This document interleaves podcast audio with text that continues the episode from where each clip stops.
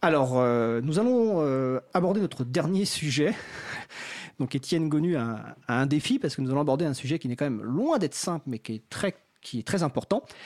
Euh, donc depuis le 1er janvier 2018, donc c'est évidemment tout récent, toute personne utilisant un logiciel ou système de caisse doit détenir un document attestant de la conformité de son outil à la réglementation visant à lutter contre la fraude à la TVA. Un dispositif inscrit à l'article 286.3 bis du Code général des impôts et initialement issu de la loi de finances pour 2016 date à laquelle bah, l'April, l'association dont, dont, nous faisons partie, s'est engagée pour la promotion et la défense des logiciels libres ayant des fonctions d'encaissement, dont le sujet logiciel libre de caisse et loi de finances. Donc, est-ce que tu peux nous faire un petit point de la situation sur ce sujet très important? Bah, tu as déjà très bien résumé, je pense, euh, ce qu'est ce dispositif. Euh, alors effectivement, nous, on, est, on, on s'est mobilisé sur ce sujet euh, dès qu'il dès qu'il a été voté, donc fin 2015 dans la loi de finances pour 2016. Comme tu dis, il est en vigueur depuis 2018, euh, mais depuis le 1er janvier 2019, c'est-à-dire depuis moins d'une semaine, euh, c'est la fin d'une période de tolérance administrative. C'est-à-dire que la première année, c'est souvent le cas. Hein, y a, euh, tant qu'on montre qu'on fait de son mieux pour s'adapter à, ces nouvelles euh, aux dispositions, l'administration se montre tolérante. là maintenant, voilà, on va dire qu'elle prend ses, pleins effets. ce qui est intéressant, je trouve aussi par rapport à, la manière dont tu as commencé à introduire, c'est que ce dossier est très intéressant notamment parce qu'il est révélateur, on va dire, d'un rapport plus ouvert, plus confiant vers le logiciel libre. Alors on voit pas mal d'autorités publiques ou même les législateurs, et là ça s'est retrouvé dans cette loi, euh, ont un rapport à l'informatique qui reste assez ancré dans un paradigme d'une informatique euh, pensée en silo, d'une informatique opaque et privatrice.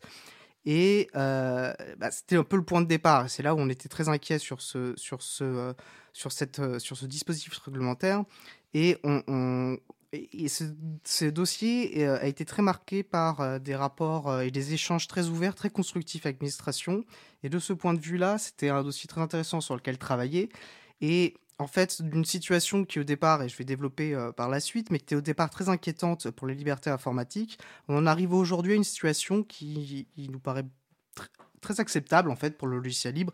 Bien sûr, il y a des pistes d'amélioration, mais on n'est plus là dans la, voilà, la, phase de défense des libertés informatiques euh, face à, un, à, une véritable menace est passée. Et maintenant, voilà, on est à, envisager des, des pistes d'amélioration.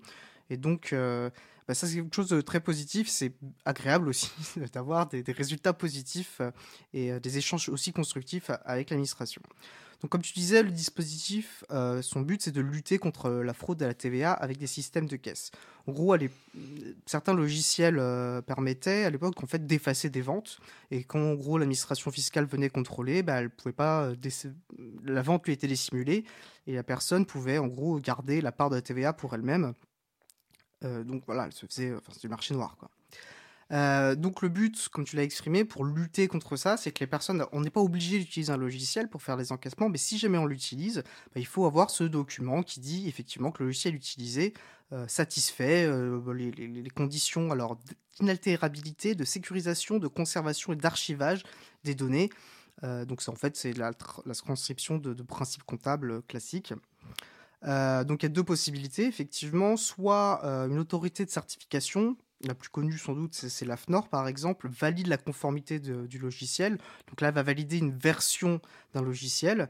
Ou alors c'est l'entreprise, euh, une entreprise, généralement pour le logiciel libre, ce sera un intégrateur, donc une entreprise qui va attester pour son client individuellement de la conformité du logiciel qu'elle va utiliser.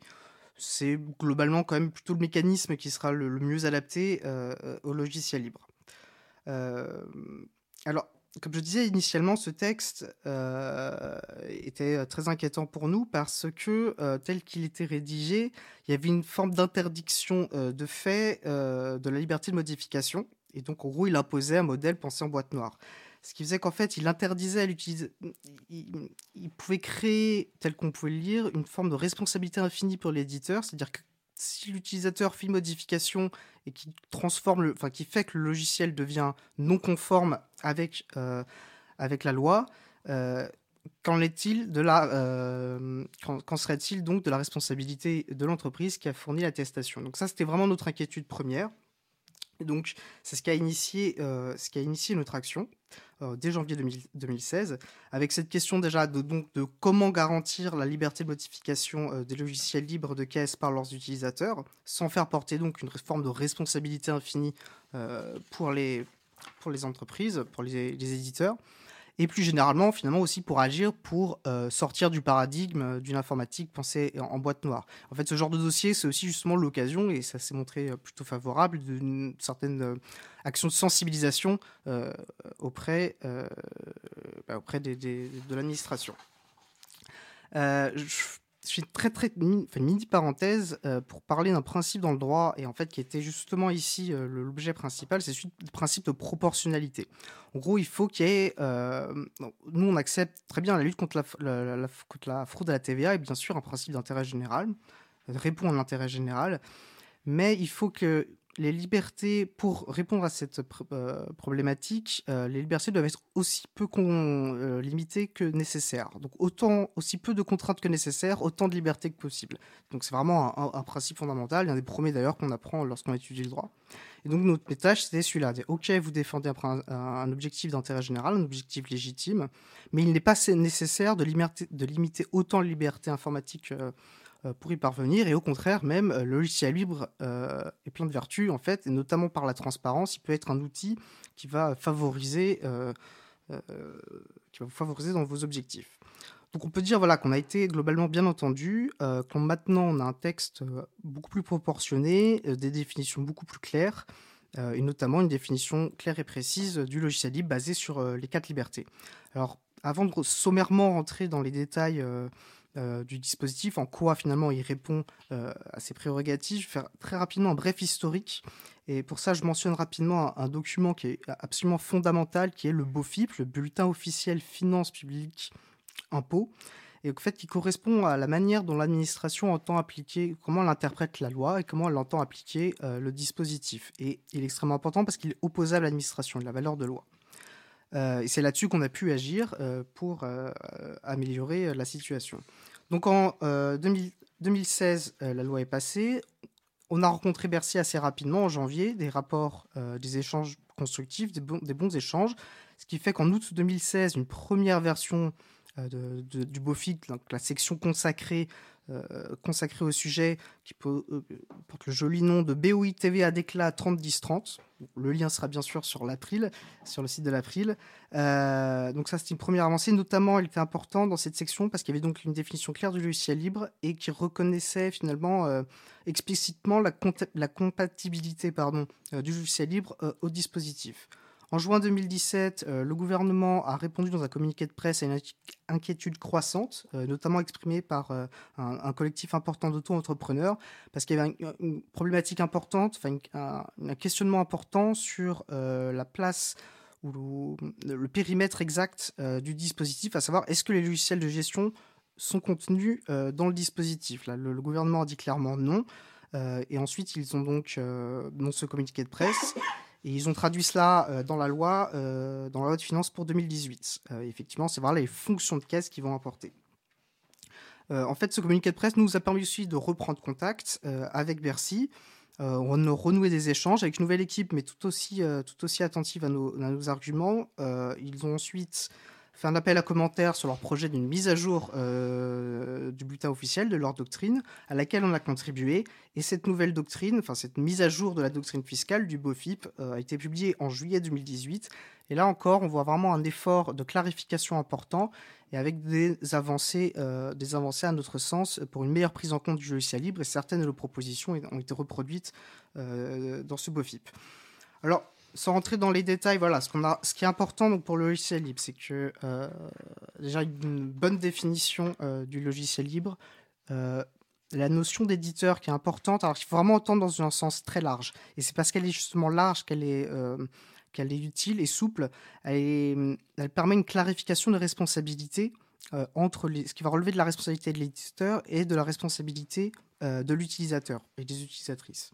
en gros, il dit tout simplement, il distingue euh, tant que la personne modifie les fonctions, euh, enfin, des, parties du logiciel qui ne concernent pas les fonctions de caisse, elle est parfaitement libre de le faire sans que cela remette en cause la validité du document qu'elle détient pour justifier de la conformité de son logiciel.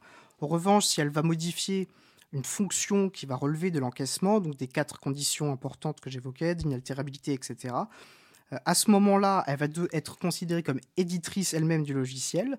Le document va être invalidé et donc elle va devoir refaire, voilà, réobtenir ou euh, faire certifier le logiciel nouvellement développé.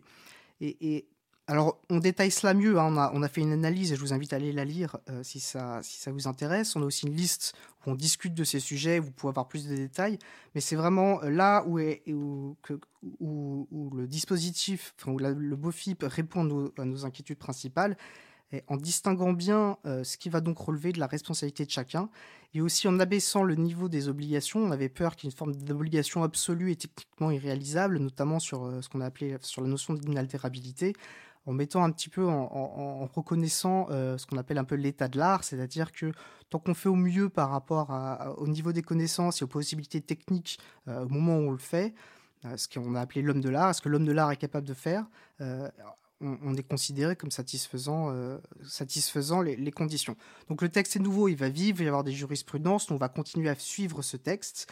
mais voilà, comme je vous disais, ce qui est, est absolument à noter, c'est le, on est parti très loin et d'un texte initial relativement désastreux, pour, euh, dire les choses, on a vraiment arrivé, euh, suite à des échanges très constructifs, à un texte vraiment acceptable. Euh, et on va donc continuer pour, voilà, dans, dans ce de renverser le paradigme d'un rapport très fermé à l'informatique. On va suivre voilà, donc, les différents sujets sur l'attestation, sur l'attestation pour soi-même. C'est des sujets très variés et assez complexes, il est vrai. Mais voilà, je pense qu'il y a encore. on est dans une démarche positive qu'on va essayer de, poursuivre avec l'administration. Bah, écoute, merci Étienne pour cette euh, présentation. Donc, comme tu, viens de le signaler, on a publié enfin même tu as publié une analyse euh, détaillée donc euh, à la fois sur le site de l'April et sur le site linuxfr.org, c'est dans les références euh, sur la page consacrée à l'émission. Je tiens à remercier le travail qui a été fait à la fois par les bénévoles de la liste comptabilité et par Étienne sur ce sujet parce que c'est un échange entre bénévoles et salariés de l'association et aussi saluer l'écoute effectivement comme tu le disais du ministère des Finances. on partait de loin mais avec des gens qui écoutent et qui lisent même les commentaires sur LinuxFR comme nous l'a confirmé l'une des personnes lors d'un rendez-vous à Bercy on a pu avancer. Donc euh, merci euh, Étienne. Et donc les personnes qui veulent euh, lire une analyse plus détaillée peuvent aller sur le site de l'April ou sur le site de LinuxFR. Voilà. la liste, de, la liste de discussion est un très bon endroit pour obtenir des informations, même pratiques. Si vous avez des questions pratiques sur ce dispositif, n'hésitez pas à venir faire un tour. Et l'inscription est ouverte à toute personne.